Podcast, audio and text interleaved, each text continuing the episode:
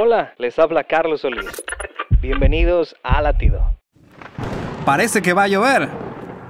Es lo que decimos cuando el cielo se torna gris y nublado. Para muchos, la lluvia es señal de algo negativo.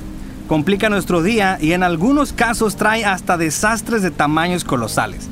Sin embargo, cuando detectamos que viene la lluvia, nos anticipamos buscando refugio o saliendo con paraguas. En fin. Pero, ¿qué haces cuando llueven angustias en tu vida? Salmo 18:6 dice, En mi angustia invoqué al Señor, clamé a Dios y Él me escuchó desde su templo, mi clamor llegó a sus oídos. Cuando las tribulaciones se acerquen a tu vida, no olvides anticiparte y clamar a Dios, y verás que al final de la lluvia, Él te guardará en su perfecta paz. Latido les llega a través del ejército de salvación.